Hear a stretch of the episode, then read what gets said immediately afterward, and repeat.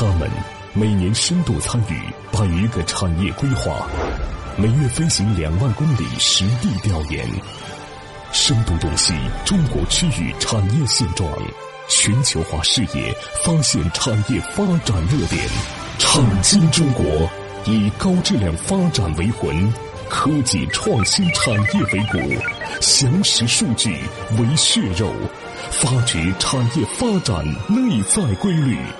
创新中国与趋势同行。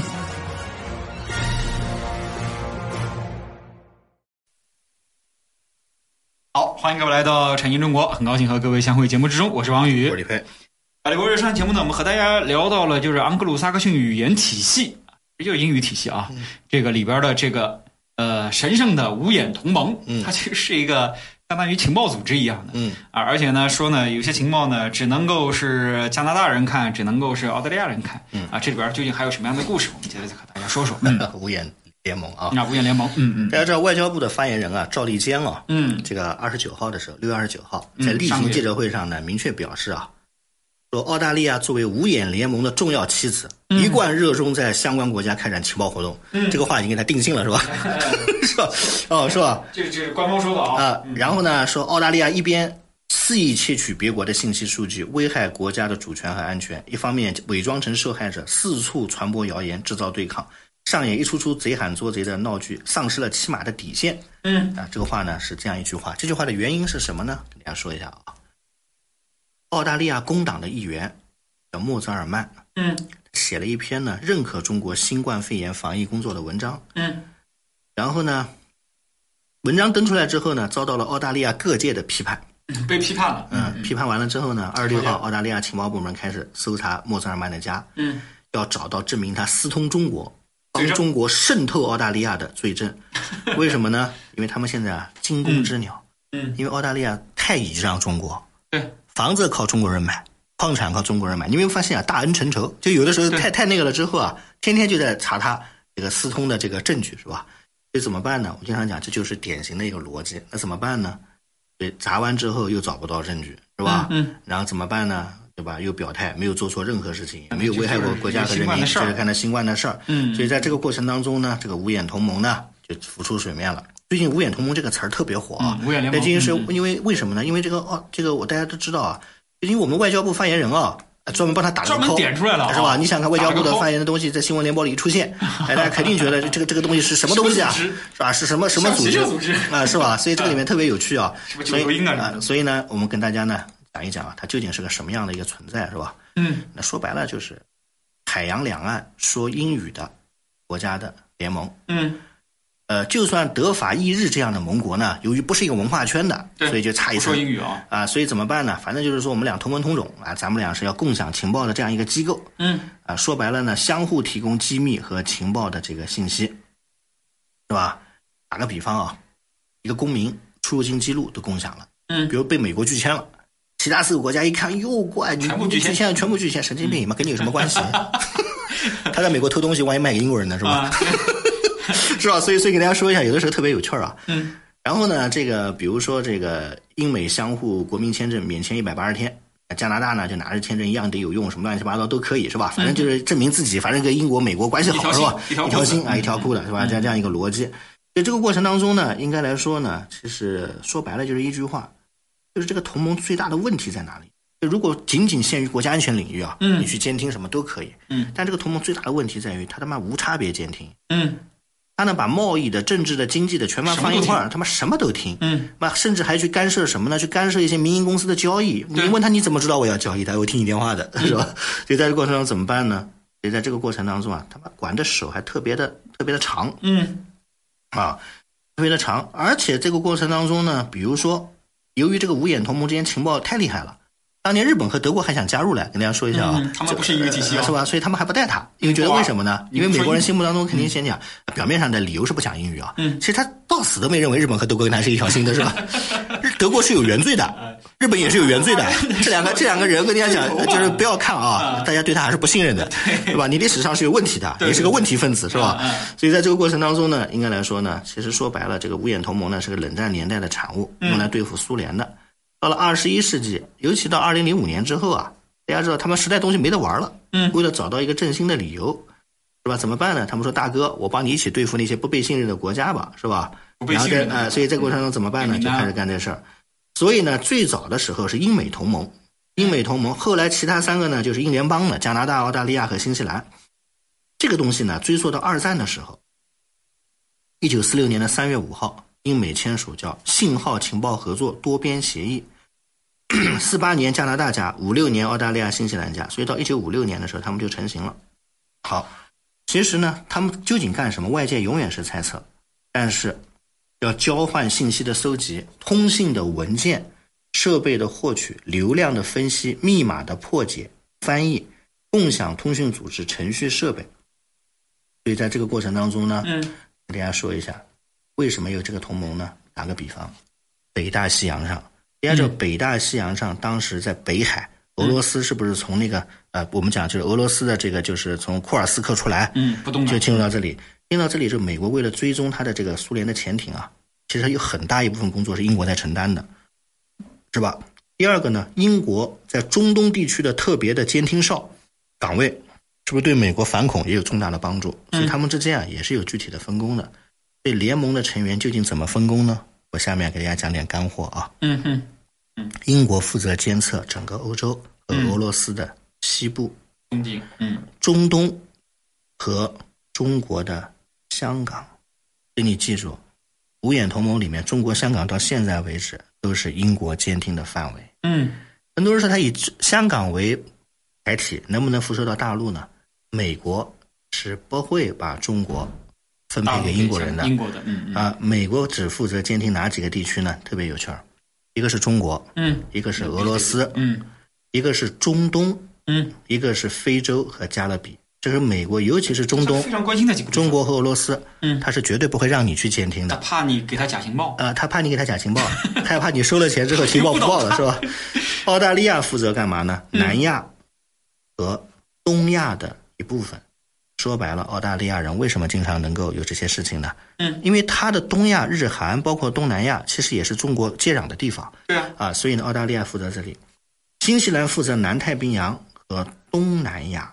嗯，就没什么，记住啊，新西兰负责东南亚和南太平洋。南太平洋没什么东西，加拿大负责监测中国的内陆和整个的部分的俄罗斯的地区。对中国啊，有三个部门都在抢，嗯一个是什么呢？是英国监听中国的香港和华南，嗯嗯。加拿大呢侦测中国的内陆，嗯。美国呢是负责统筹对中国的，所以中国挺吃香的。为什么？这个情报最多了是吧？五眼同盟里面三个负责，啊，所以呢，区域的分工并不限制各方搜集指定地区的信息，操作上是既有分工也有协作，而且不但要搜集危及国家安全、恐怖主义和竞争对手的信息，连个人信息都会被监控，这个要了命了，这个就麻烦了。嗯所以呢，很多国家的人很讨厌他们。那他怎么去监控呢？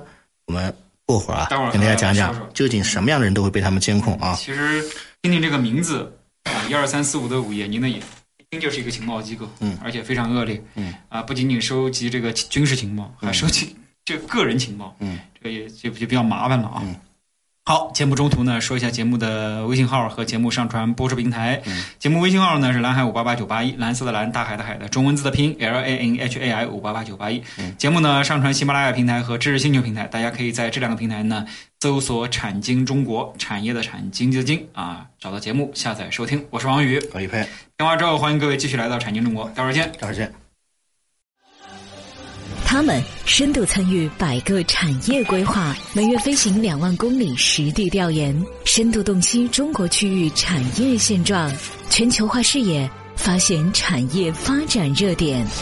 产经中国以高质量发展为魂，科技创新产业为骨，详实数据为血肉，发掘产业发展内在规律。产经中国与趋势同行。好，片完之后欢迎各位继续来到产经中国，我是王宇。高李佩，啊，李博士刚才说到了这个五眼同盟，他们每个国家有分工，嗯，居然有三个国家都分到了要监测中国，哎，其实我们压力挺大的啊是，这很多眼睛在看着我们，啊，所以呢，在这个过程当中啊，还有一些人被他监控过，嗯，比如说当年著名的南非总统的曼德拉，曼德拉，嗯、他呢这个因为他是这个信众遍布全国全球了，嗯，所以呢有的时候对他的监控蛮厉害的。第二个，比如说英国王妃戴安娜，戴安娜的情况嘛，大家了解，可能经常有的时候去约会啊，干嘛？可能他们都要监测他的约会的轨迹啊什么的。所以呢，包括像这样的一些个人信息，包括他们所能接触到的，他们认为该监控的人的信息，都是长期被监控的这样的一种对象。嗯，所以呢，曾经有人提出过，说这个五眼联盟其实根本就不是一个叫做联盟，其实说白了就是什么呢？就他们就是一个国家。就到现在为止，日本和俄罗斯就认为他们是同一个国家。嗯，有了英就有美，有了英就有澳大利亚，有了英有加拿大，有了英国有新西兰。说白了就是分布在不同地区的老乡，是吧？英属殖民地。所以在这个过程当中呢，就是一个国家，价值观都是统一的，甚至这种价值观的统一，就是说白了一句话，就相当于什么呢？就有人认为啊，美国就是匈奴的王庭，英国、澳大利亚、加拿大、新西兰啊，就是左先王、右先王这样的部落。日本人真的，好，跟大家说一下，呃，所以他们做个类比是吧？好，这个类比在蛮形形象的，是吧？然后在这个啊，所以在这个过程当中怎么办呢？嗯嗯嗯。那所以说呢，在这个过程当中呢，应该来说啊，这个加拿大的侦察机呢，比如说出现在了朝鲜；澳大利亚的潜艇呢，又出现在了中国的近海收集情情报。嗯。法国的战斗机在加拿大能够竞标失败，并且呢，又捅出来法国人在贿赂、在贿选，这些情报都是从哪儿来的？嗯，哎，全部是从五眼同盟来的。五眼同盟现在不光是要管政治军事啊，对，他们互相通一个这个情况有商业，嗯，商业里边最典型的就是五 G，嗯，他们说五 G 会影响到我们的通信是吧？所以大家发现孟晚舟是在哪里被加拿大，哎，对吧？嗯，然后包括我们最和我们之间，经常我们会扣留一些加拿大或者澳大利亚的外交官，很多人说你为什么不扣美国的？扣了美国就直接宣战了，对吧？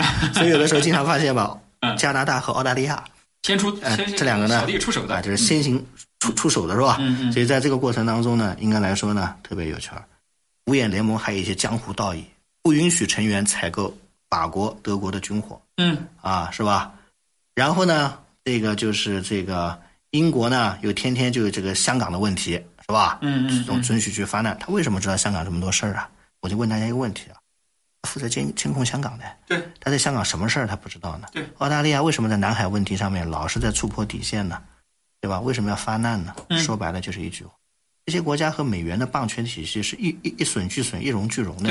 所以呢，他们其实就是美国人最大的倚仗的这样的一个啊，这样的一个一个抓手。情报机构啊，是不是？所以你仔细看看，他为什么不采购法国的设备？当年的阿尔斯通也是给他们干掉的。对，所以在这个，所以它真是一个体系。对，所以在这个过程当中呢，其实说白了。他们自己家内部串来串去，他们根本无所谓，就相当于鲜卑人，什么八柱国啦，隋唐的关陇集团，谁当皇帝是个摆设，对，只要大家日子过得好，对吧？大家都知道特别有趣嘛。当年英美战争的时候打过仗啊，对吧？加拿大火烧过白宫呢，对吧？但是真正碰到外敌的过程当中，大家发现英美果核之后，专门就专门对对付法国，是不是？嗯。所以在这个过程当中呢，其实说白了就是一句话，他们抱得太紧了，抱得这么紧以后啊，搞了这样一个同盟。搞了这么一个同盟，完了以后，他们天天针对谁呢？跟大家说一下啊，他们天天针对的不是俄罗斯，他觉得俄罗斯在在衰减。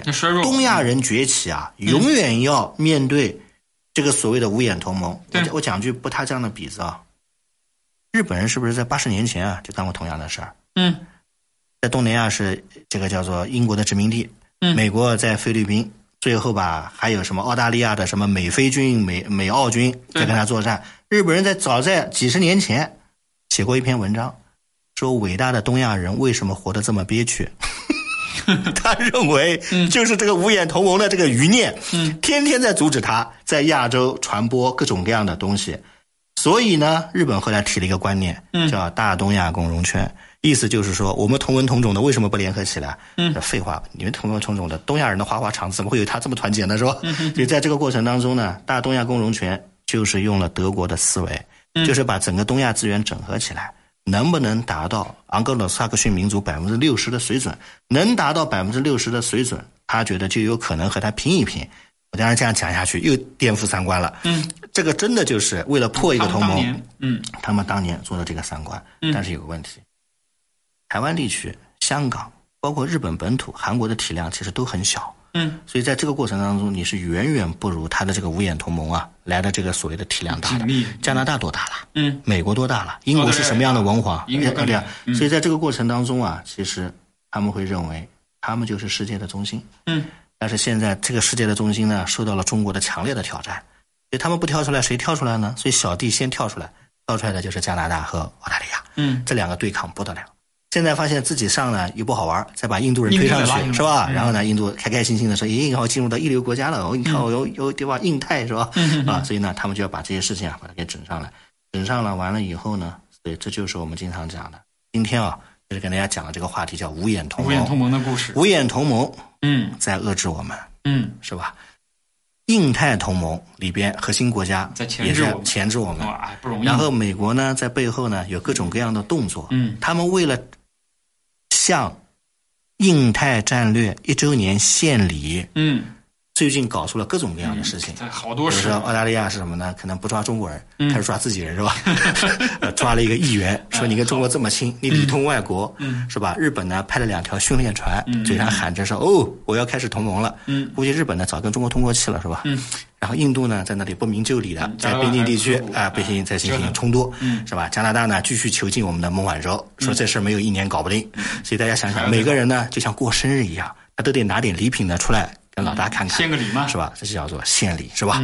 所以呢，我们这么讲完之后，大家是不是对现在的整个格局就觉得蛮有趣的？嗯啊，为什么呢？因为世界上啊，永远都有斗斗争。我们经常讲斗争永不停歇，战争永不落幕。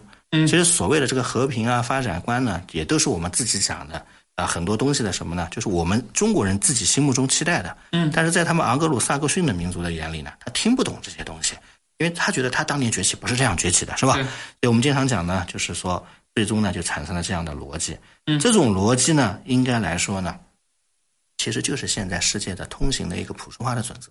嗯啊，我们呢只有打破它的这个所谓的条条框框对，我们只有呢呃有更高等级的出牌的方式，可能我们才能折腾出一份啊更加亲民的这个世界。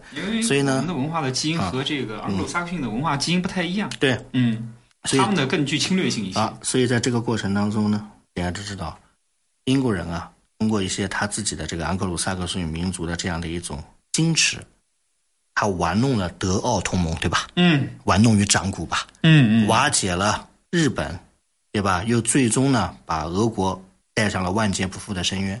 所以英国佬昂格鲁萨克逊人，大家记住是玩这个的高手。高手。新加坡为什么厉害呢？那也就是因为李光耀本质上叫做东半球最精明的昂格鲁萨克逊人，嗯。所以他呢很擅长玩这些东西，嗯。所以呢大家以后有兴趣啊，可以经常去研究研究他们，嗯。因为你面对的对手啊是有这么多优秀的种族也好，精明的人也好，成体系的，包括以前我们经常讲的叫做隐蔽战线，那隐蔽战线。你要面对这么多的逻辑，大战。所以在这个过程当中呢，就是我觉得啊，就任何一个人想崛起，嗯啊、从老老二向老大奋进的过程当中，这些东西都等着你嗯要去嗯破解。要去研究，嗯是吧？所以呢，应该来说是蛮辛苦的一件事情啊。所以呢，我们也觉得中华民族啊，呃，既辛苦又荣光。嗯所以呢，在这个位置上面也挺呃也也也也是一个特别的这个历史的转折点啊。嗯嗯嗯所以今天呢，我们就先讲这么多啊。嗯好，嗯嗯，好，节目时间关系，最后说一下节目的微信号和节目的上传播出平台。嗯微信号呢是蓝海五八八九八一，蓝色蓝，大海大海的中文字的拼音 L A N H A I 五八八九八一。上传喜马拉雅平台和知识星球平台，大家可以在这两个平台呢搜索“产经中国”，产业的产，经济的经，产经中国。我是王宇，我李佩感谢各位收听，再见。啊，再见。